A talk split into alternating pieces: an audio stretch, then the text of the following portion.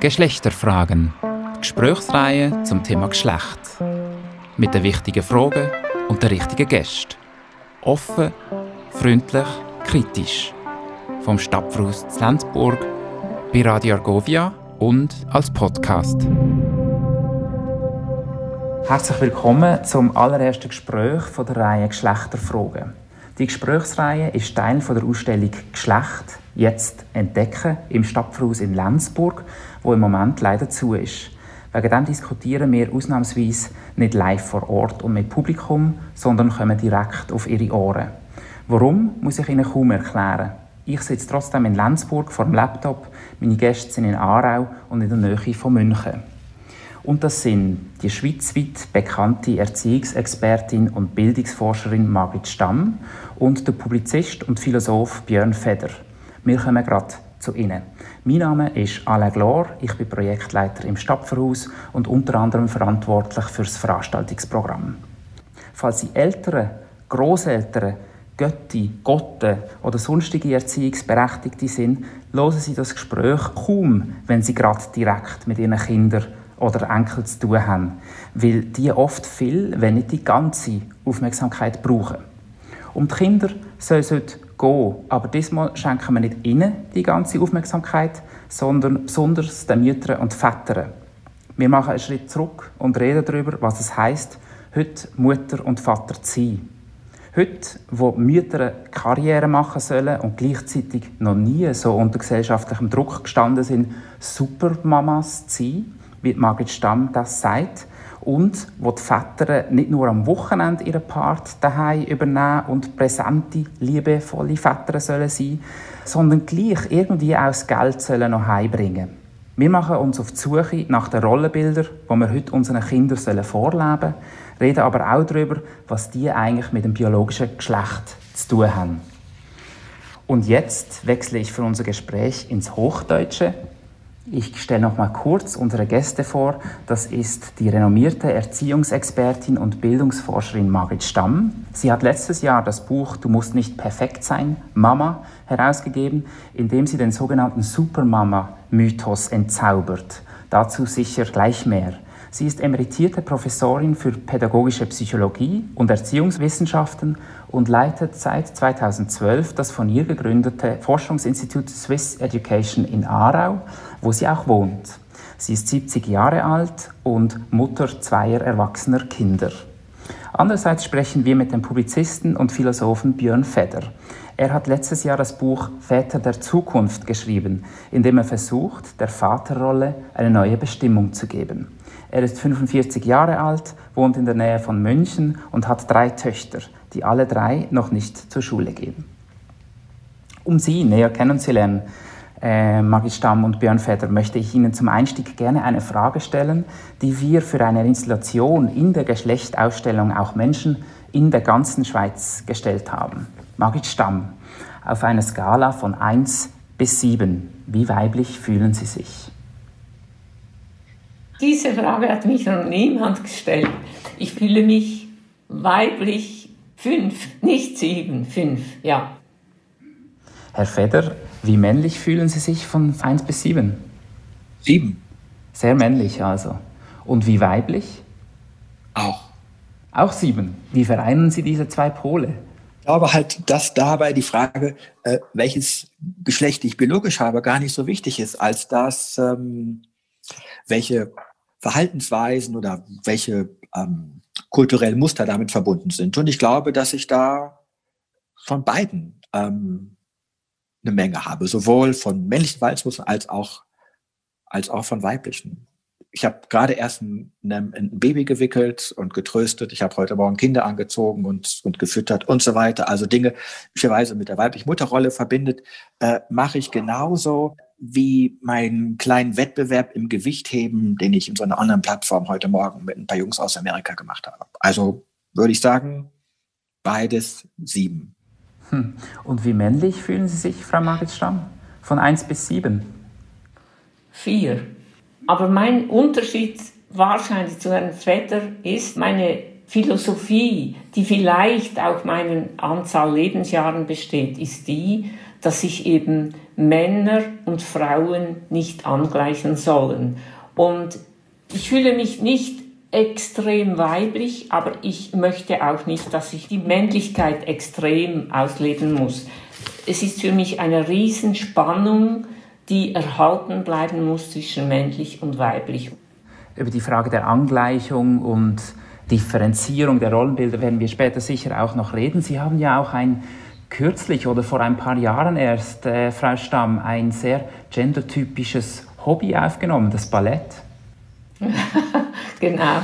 Finden Sie, dass das gendertypisch ist? Wir haben nämlich im Ballett, in dem ich mich jetzt seit fünf Jahren bewege, haben wir von 15 Frauen haben wir fünf Männer. Das ist zwar nur 30 Prozent, aber immerhin, ja, man kann sagen, es ist gendertypisch, aber es hat auch Männer. Aber warum habe ich das aufgenommen?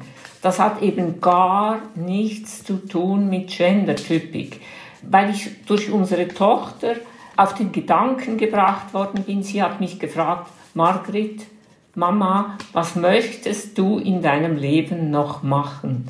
Und ich habe dann meine große Emotion kundgetan, dass ich in meinem Leben noch einmal Ballett machen könnte, was mir in meiner Kindheit verwehrt worden ist. Und seit fünf Jahren mache ich Ballett und ich erlebe hier einen neuen Zugang zu meiner Körperlichkeit, zu meiner Fragilität und so weiter. Und das ist für mich, hat für mich gar nichts mit Geschlecht zu tun. Also ich glaube, vielleicht ist das auch ein Aspekt, wie wir auch lernen müssten, von diesen typischen Geschlechtszuweisungen Abstand zu nehmen. Auf jeden Fall, das war wohl etwas unvorsichtig von mir. Es hat wohl auch damit zu tun, dass wir über Kinder reden. Und wenn wir über Kinder reden, dann sind das oft die jungen Mädchen, die gerne ins Ballett wollen und weniger die Jungs. Jetzt möchte ich noch ganz äh, hautnah werden. Sie haben auch ein Tattoo. Was ja. ist das für ein Tattoo? Können Sie etwas dazu sagen? Ja, dieses Tattoo hat mir mein Mann geschenkt.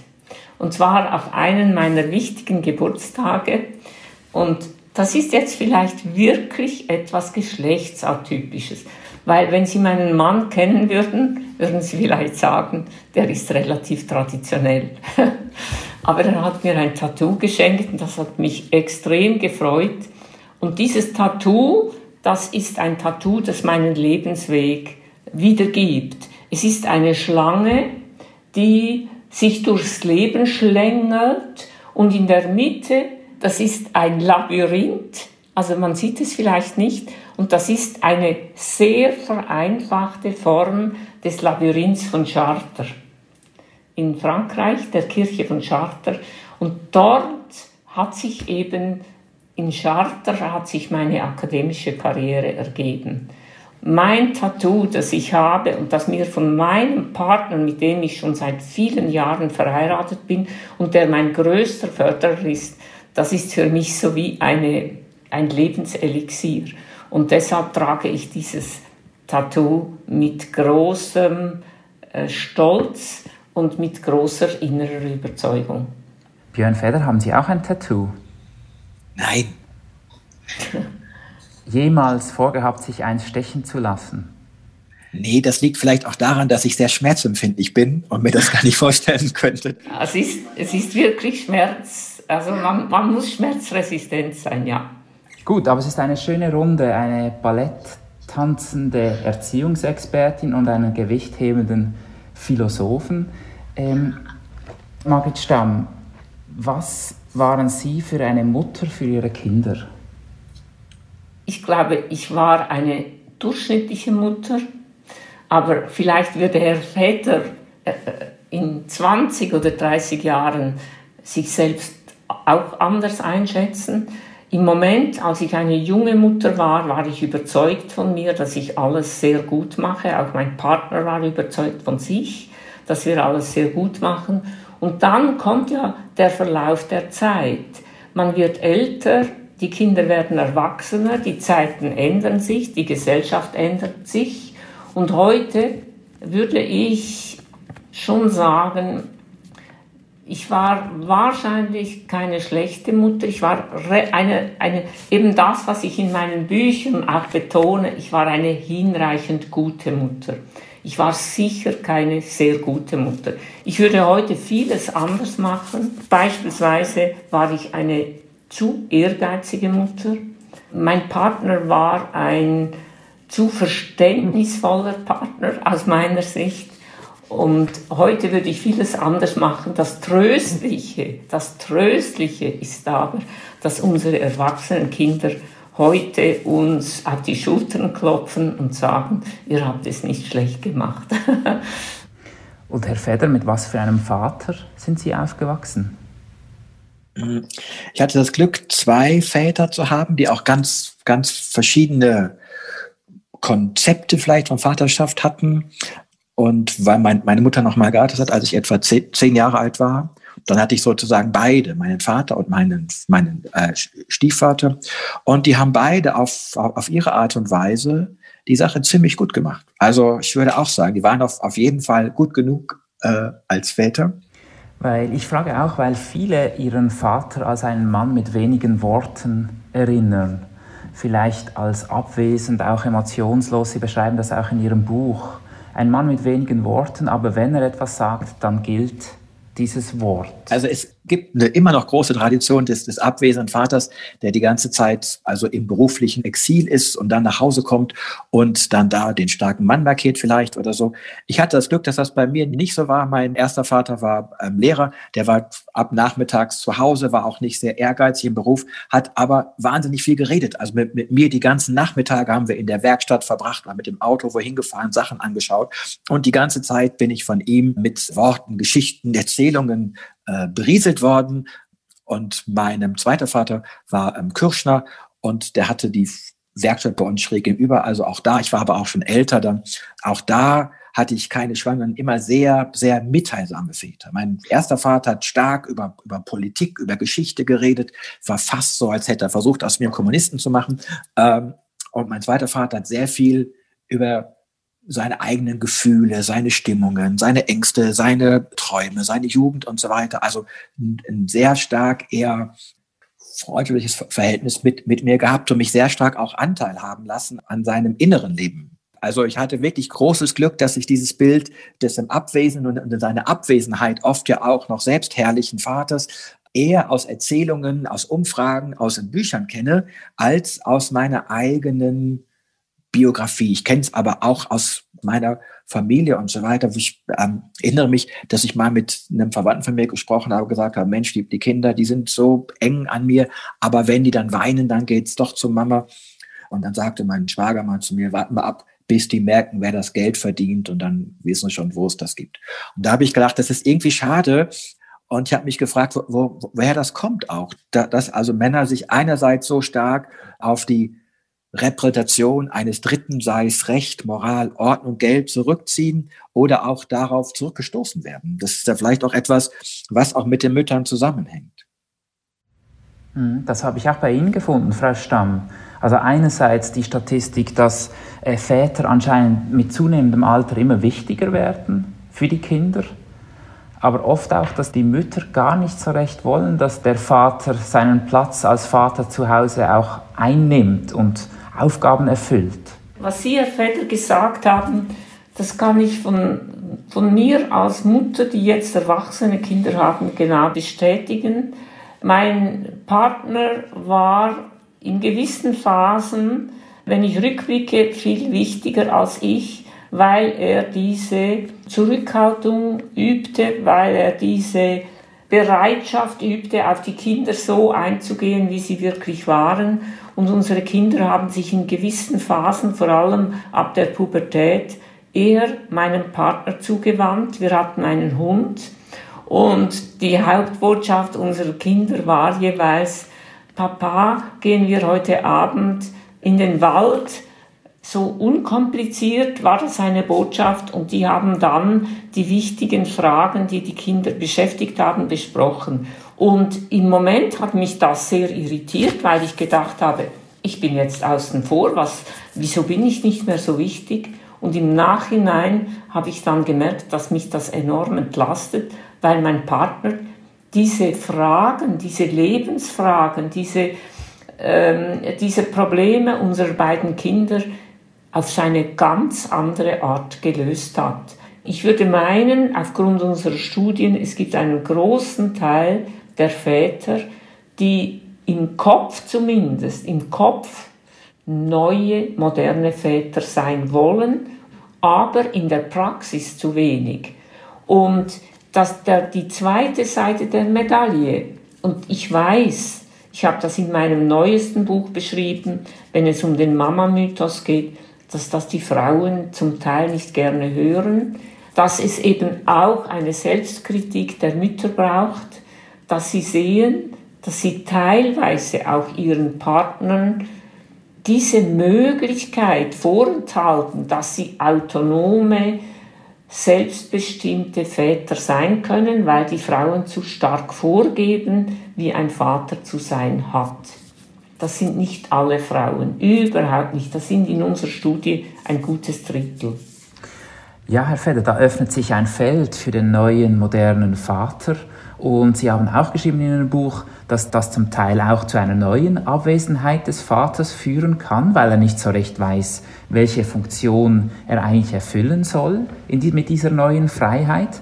Ähm, die Spaziergänge im Wald, die Margit Stamm aber gerade angesprochen hat, das dürfte balsam für Ihre Ohren sein oder für, für das, was Sie vertreten. Ja, das finde ich super. Also, weil weil ich der Eindruck habe, dass tatsächlich eine neue Vaterrolle darin bestehen könnte, eben nicht mehr die Kinder in die Gesellschaft, in die Kultur, in das Patrimonium, also diese weltlichen Erblande des, des Richtigen und so weiter einzuführen, sondern vom Leben Stück zurückzutreten, Abstand über das Leben nachzudenken und in dieser Art von kontemplativer Distanz dem Leben gegenüber einzunehmen. Und das geht, glaube ich, auf so Waldgängen mit Hund ganz wunderbar. Der Waldgang selber ist ja schon so ein romantisches Motiv des aus dem tätigen Lebensaussteigens und äh, Nachdenkens und so weiter. Ich finde das sensationell gut. Wie sind Sie darauf gekommen? Sie machen eigentlich so eine, eine starke Uminterpretation. Nicht mehr der Vater ist zuständig für das öffentliche Leben, für das Politische, sondern es ist die Frau. Ich, ich habe mal überlegt, wie kann man die, die Rollen von der Mutter und Vater verstehen, wenn man sie nicht mehr an das biologische Geschlecht bindet, sondern als eine Art von Kodierung von Verhalten, mütterlichem, väterlichem Verhalten. Und dann kann man sehen, dass das, was man so äh, Vita Activa nennt, also die, die ähm, Politik, das Besorgen der öffentlichen Angelegenheiten, die Geschäftigkeit, aber auch das Herstellen, das Bauen, alles, das Dinge in die Welt setzen, dass das etwas Mütterliches hat, weil all das einen Knoten ins Gefüge der Welt setzt, der vielleicht mit Glück diese Welt sogar verändert, nachhaltig prägt. Das heißt, dieses ganze tätige, üblicherweise im Vater zugeschriebene Feld ist vom Grunde her eigentlich ein mütterliches Tun.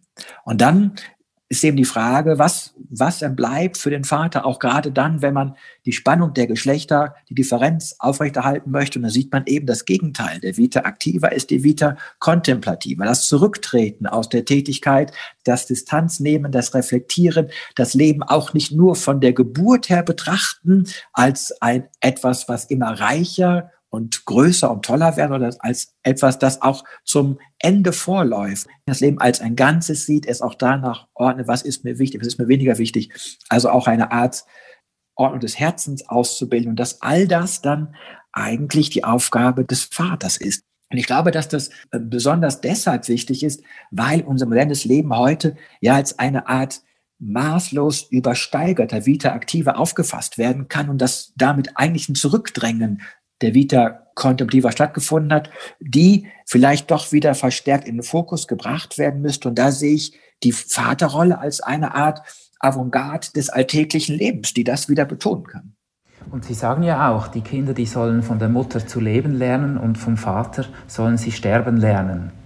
Ja, genau. Das klingt jetzt sehr düster, muss aber wissen, dass dieses äh, Sterben lernen ist ein Zitat aus Montaigne ähm, Essays. Philosophieren heißt Sterben lernen, wo er eben dieses Sterben lernen durch Nachdenken, durch Kontemplation als eine Grundkonstante oder als ein Grundeffekt des kontemplativen Lebens auffasst. Und das ist ein ganz wichtiger Punkt, weil wir, glaube ich, heute dazu neigen, unser Leben immer nur von der Geburt, vom, vom, vom, vom Anfang her zu nehmen und damit auch diese mögliche Perspektive auf das Leben der Vita aktiver haben. Das also immer im Rückblick fragt, was hätte ich noch tun können, was hätte ich alles noch erreichen können. Ein tolles Beispiel dafür sind die Memoiren von dem Simone de Beauvoir, der großen Philosophin, die auf Leben zurückblickt und sagt, ich habe eigentlich alles erlebt. Ich habe die Dünen von El Ket gesehen, den Mond über den Piräus. Ich habe gesehen Castro, der vor 500.000 Kubanern spricht, aber trotzdem scheint mir mein Leben äh, nicht gut genug, weil ich, wie sie sagt, die Goldmine meines Lebens nicht hinreichend ausgebeutet habe. Und dieser, dieser Blick auf ein Leben als Goldmine ist wichtig, um uns anzutreiben, dass wir vorwärtsgehen, etwas tun und so weiter. Wir sehen aber auch, zum Beispiel auch bei Simone de Beauvoir, dass uns ein Blick aufs Leben, der es nur so sieht, notwendigerweise enttäuschen muss, weil wir das Leben nie vollständig ausschöpfen können, weil mit jeder Option für etwas auch oft Entscheidung gegen etwas anderes verbunden ist, weil sich Türen schließen und weil alles im Leben vergeht, weil alles endlich ist und scheitern muss. Und deswegen brauchen Kinder, damit ihnen das Leben gelingt, auch eine zweite Perspektive auf das Leben, die die Endlichkeit, das Vergehen, den Verlust, das Scheitern, die Niederlage mit aufnimmt und ihnen hilft, damit auch zu, zu leben. Stamm, das klingt ja sehr gut und schön, aber Sie sagen jetzt, das sind die Supermamas, die total stark unter Druck stehen, die perfekt sein müssen, die heute arbeiten und Karriere machen, aber trotzdem gleichzeitig zu Hause einen super Haushalt führen müssen, die besonders gute Mütter sein wollen. Und jetzt müssen die nach Björn Feder auch noch fürs Aktive, das sowieso übersteigert ist, auch noch verantwortlich sein. Wie, wie stehen Sie dazu? Was löst das in Ihnen aus? Der neue Mama-Mythos, der geht davon aus, dass die Mütter die Hauptverantwortung für die Familie übernehmen und dass die Männer sehr häufig mitgemeint sind, dass sie in dieser Hauptverantwortung eine gewisse Rolle spielen. Und meine Quintessenz, eine, nur eine Quintessenz aus diesem Buch ist, dass es falsch ist, wenn jetzt die pädagogische Psychologie betont, dass diese intensiven Mütter, die diesen Mama-Mythos leben, dass jetzt die Väter auch intensiv werden müssen. Und meine Konsequenz am Schluss meines Buches ist die, dass ich sage, nein, liebe Väter, ihr müsst nicht so intensiv werden wie die Mütter, sondern ihr müsst eure eigene Rolle eures Väterliche weiterentwickeln und ihr müsst überhaupt nicht dieses Intensive, dieses extrem Emotionale versuchen, den Frauen anzugleichen. Für die Kinder wäre, wäre das eine Katastrophe in Ihrem Buch über die Mutter, das ich sehr gerne gelesen habe, gibt es am Ende diese tolle Unterscheidung zwischen intensiver und, und äh, extensiver Mutter, Mutterschaft. Und ähm, den äh, Vorschlag, die Mutterrolle eher extensiv aufzufassen, insofern sich die Sorge der, der Mutter, die Liebe, die Hingabe mit anderen Personen teilt. Und ich, und ich glaube, dass das ein ganz wichtiger Vorschlag ist, weil damit die Väter auch eine Möglichkeit haben, sich in die Fürsorge, in die Liebes- und, und Sorgearbeit für das Kind mit ähm, einzubringen, weil ich glaube, dass es einerseits eine große Sehnsucht gibt. Also Väter wollen nicht nur das das Geld verdienen und bestrafen. Die wollen das Kind auch in, auch in Arm nehmen und küssen, mit ihm singen und spielen und so weiter. Und dafür müssen die Mütter Platz machen. Und das ist das Tolle an diesem Konzept der exklusiven Mutterschaft, was den Vätern damit Raum gibt, damit ein, einzusteigen. Ähm, das heißt nicht, dass sich die beiden Rollen komplett angleichen. Ich bin sehr dafür, dass die Mutterrolle und die Vaterrolle verschieden ist. Ich würde aber die nicht an das Geschlecht von Mann ja. und Frau binden wollen. Genau. Und, äh, und ich würde eben dafür plädieren, dass die Grundversorgung der Familie, also die, die Kinder müssen umsorgt, gefüttert, gewickelt, gewaschen, angezogen werden. Es gibt ein Haus zu machen, man muss Geld verdienen und so weiter, dass sich das einfach aufgeteilt wird, wie es den beiden oder wie es den Beteiligten gerade am besten reinläuft. Ich, würde das, was Sie gesagt haben, nochmals sehr unterstützen. Dass Sie gesagt haben, die Vaterrolle, die Mutterrolle ist nicht an das biologische Geschlecht gebunden. Das ist auch meine Aussage.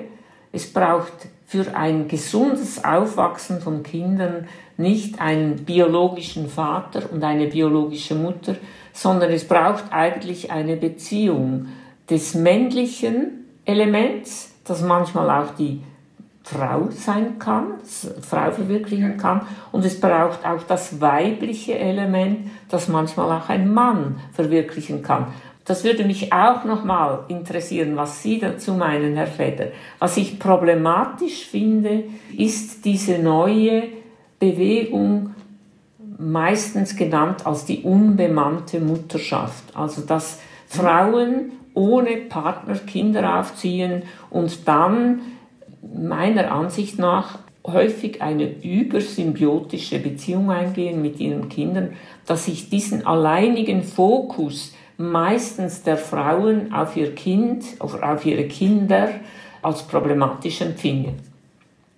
Ich glaube auch, dass es theoretisch möglich ist und manchmal ja auch leider Gottes gar nicht anders geht, als dass ein Elternteil beide Rollen übernimmt.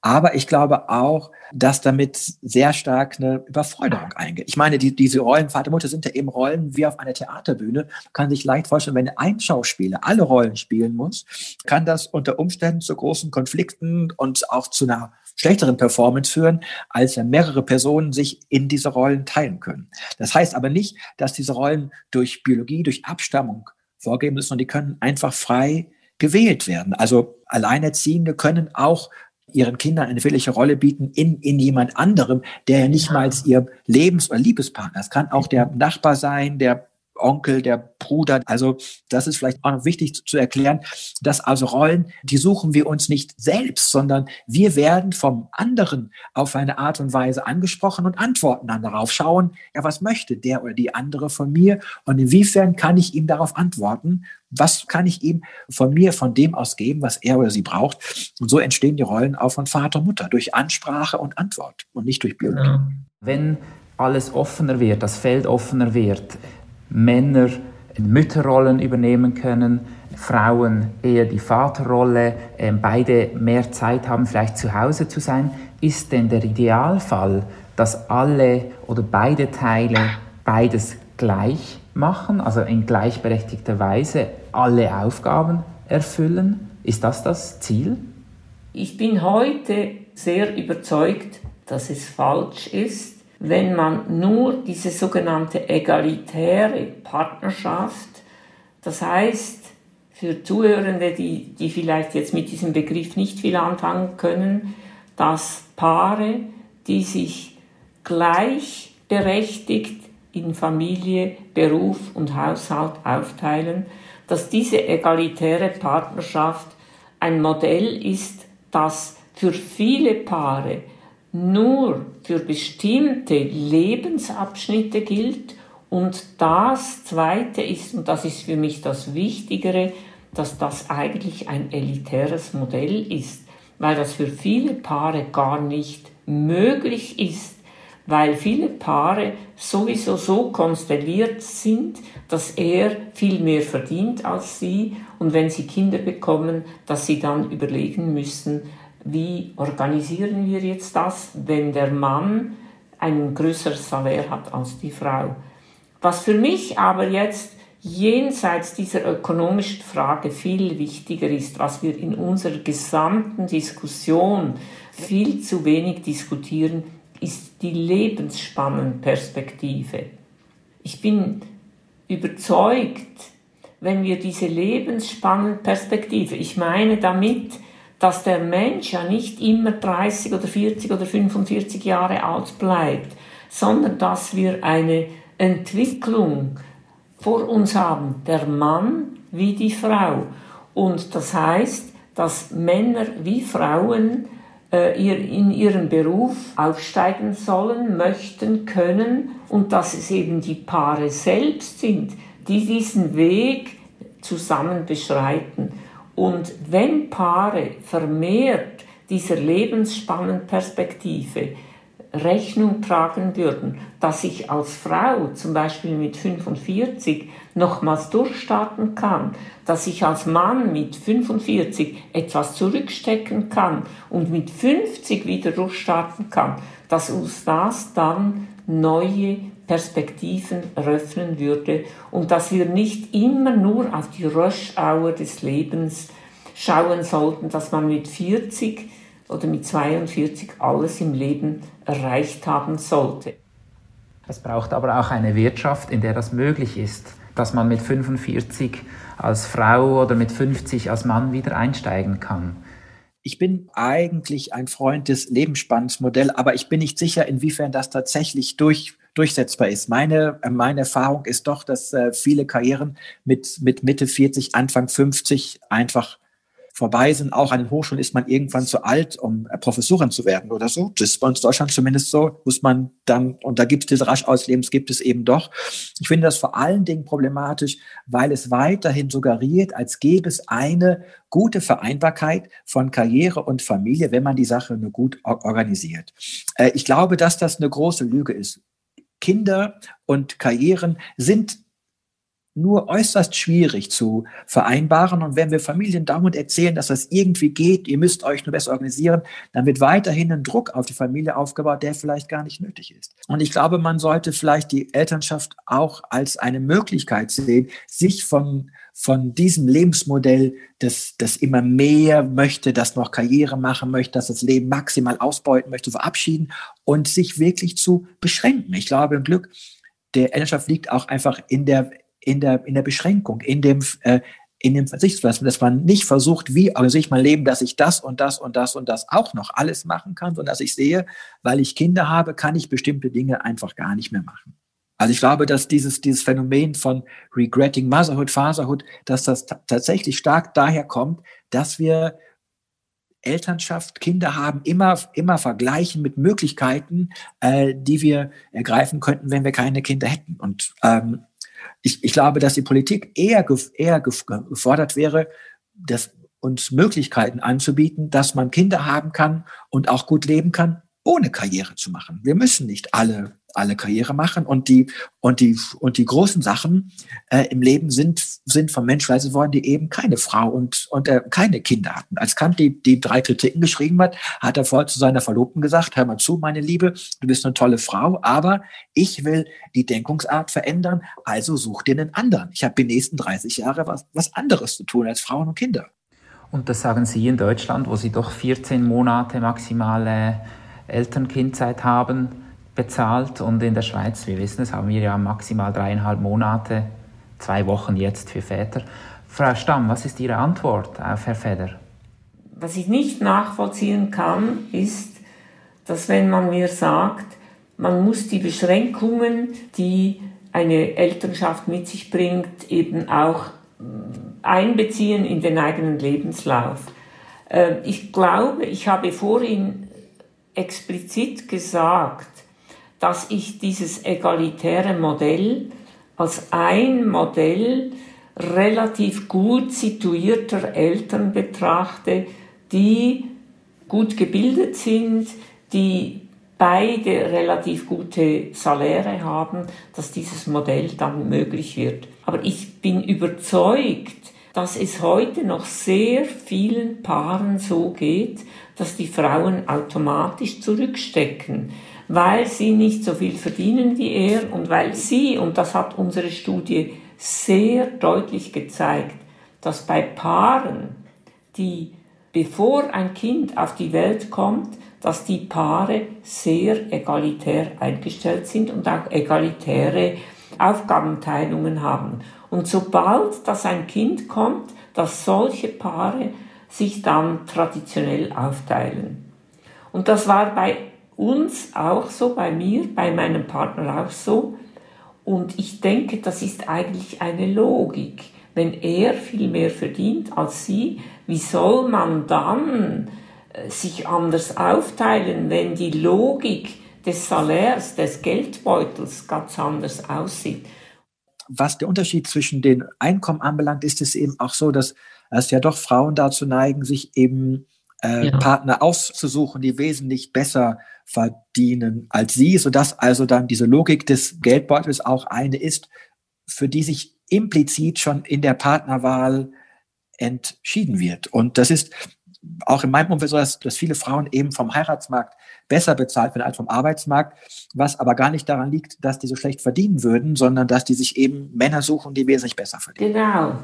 Das ist eine so wichtige Aussage. Wir getrauen uns einfach nicht in unserer Gesellschaft, diese verdeckte Strategie zu benennen, dass eben Frauen auch ihre Männer, ich sage es jetzt sehr, sehr, sehr pointiert, dass Frauen ihre Männer manipulieren, dass sie sagen, ich will jetzt nur noch für die Kinder da sein.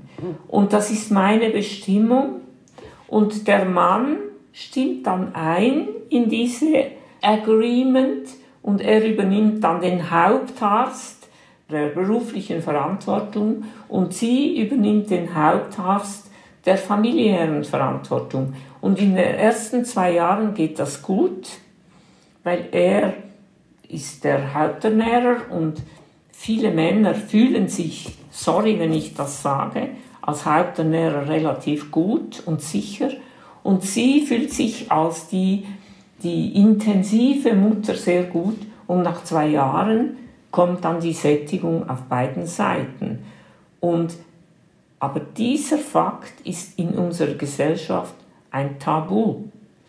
Die Frage ist vielleicht auch, wo die Veränderung beginnt. Beginnt sie im Kleinen, im Privaten oder äh, im Gesellschaftlichen? Und wenn ich vielleicht nochmals ins Private wechseln dürfte, die Frage vom Anspruch und der Wirklichkeit, die ist auch am Anfang schon aufgekommen und ich habe auch mit Kolleginnen hier im Stapferhaus diskutiert und die sagen auch, weißt du, im Kopf bin ich eine ganz progressive Mutter.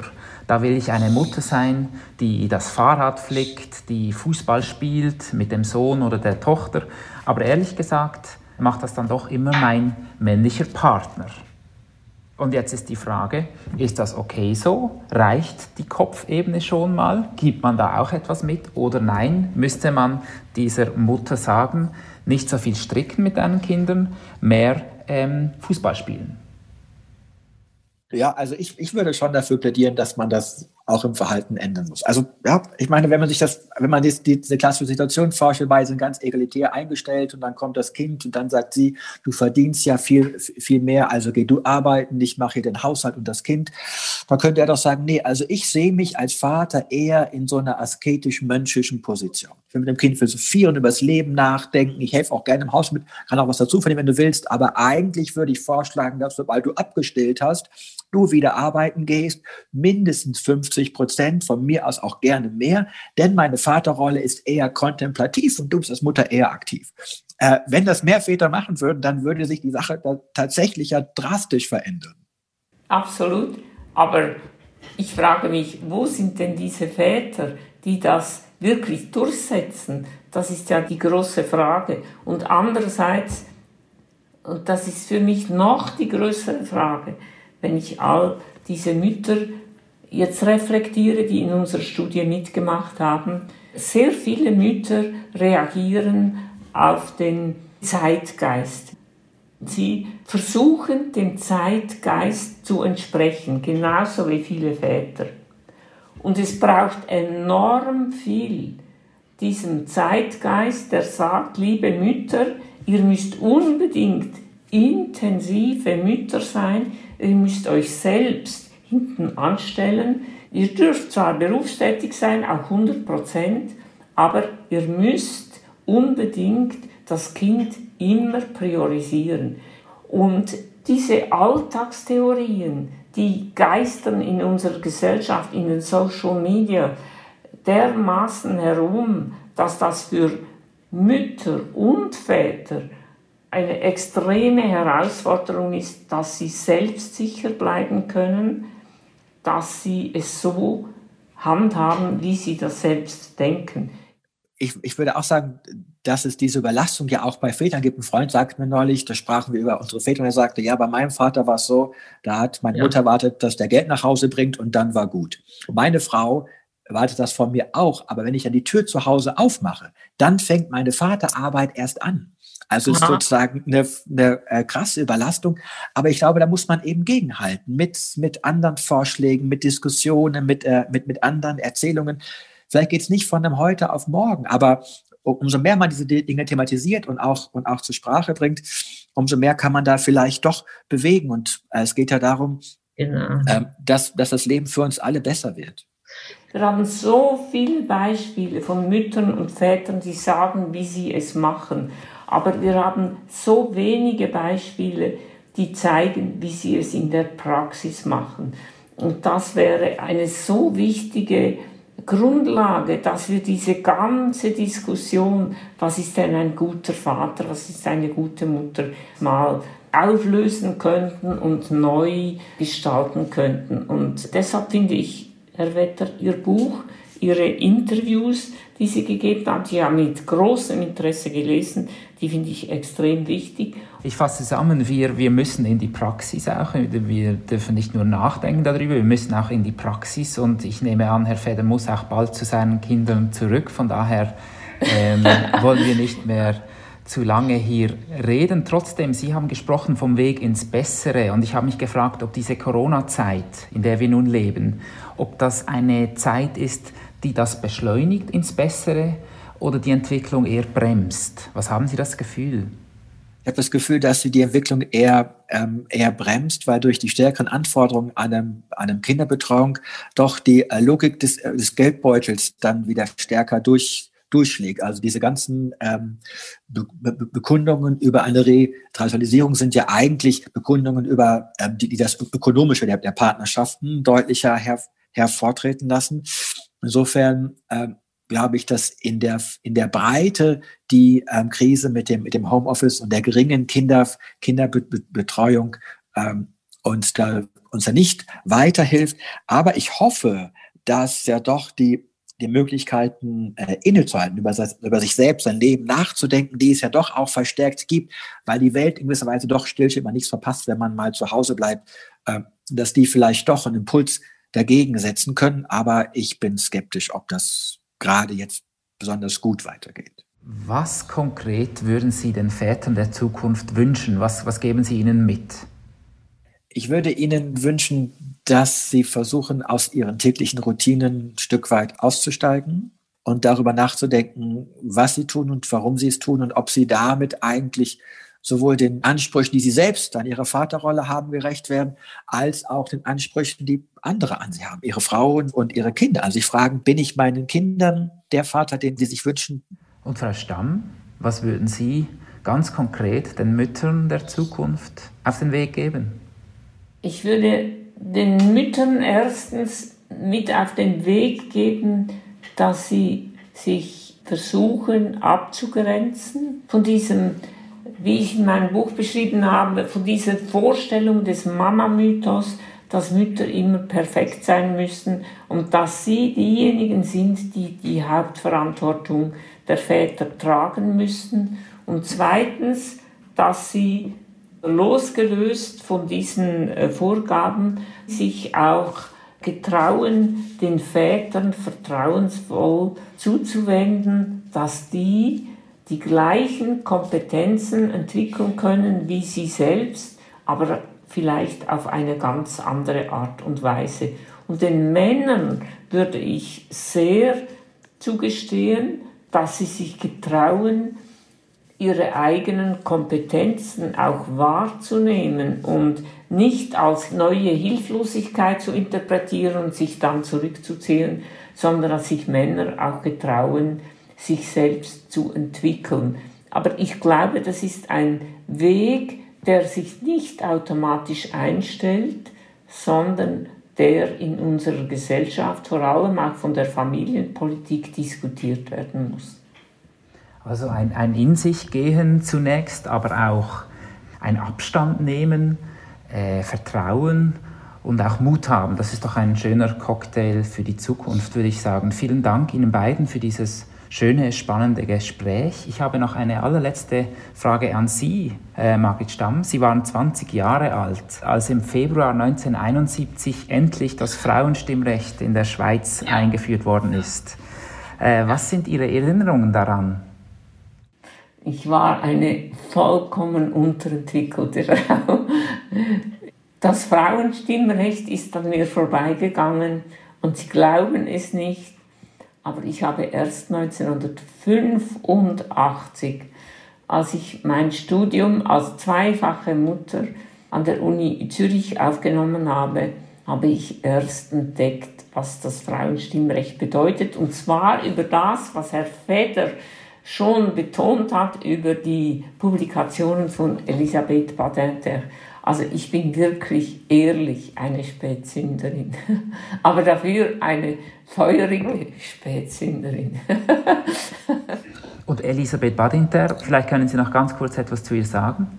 1985 habe ich zu studieren begonnen und dann hatten wir ein Seminar über Familie und Frauen und dann haben wir ein Buch gelesen von Elisabeth Badinter und das hieß Die Mutterliebe.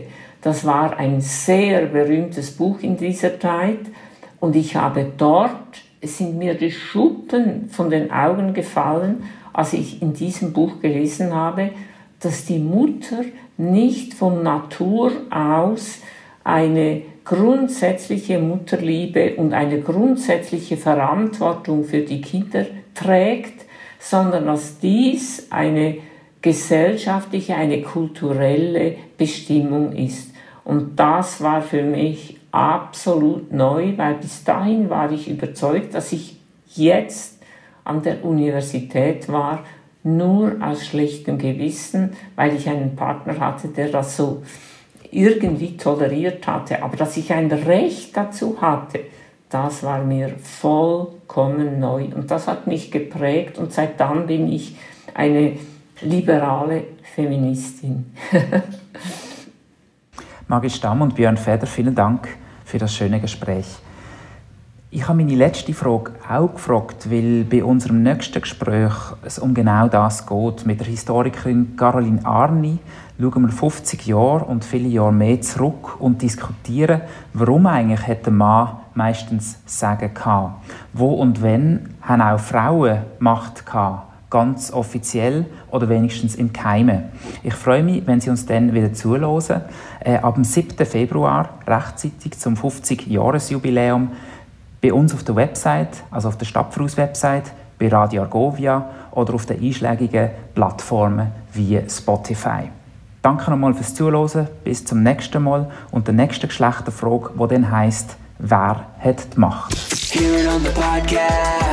Geschlechterfragen. Der Podcast mit den wichtigen Fragen und den richtigen Gästen. Offen, freundlich, kritisch. Vom Stapferhaus zu Lenzburg. Bei Radio Argovia. The podcast.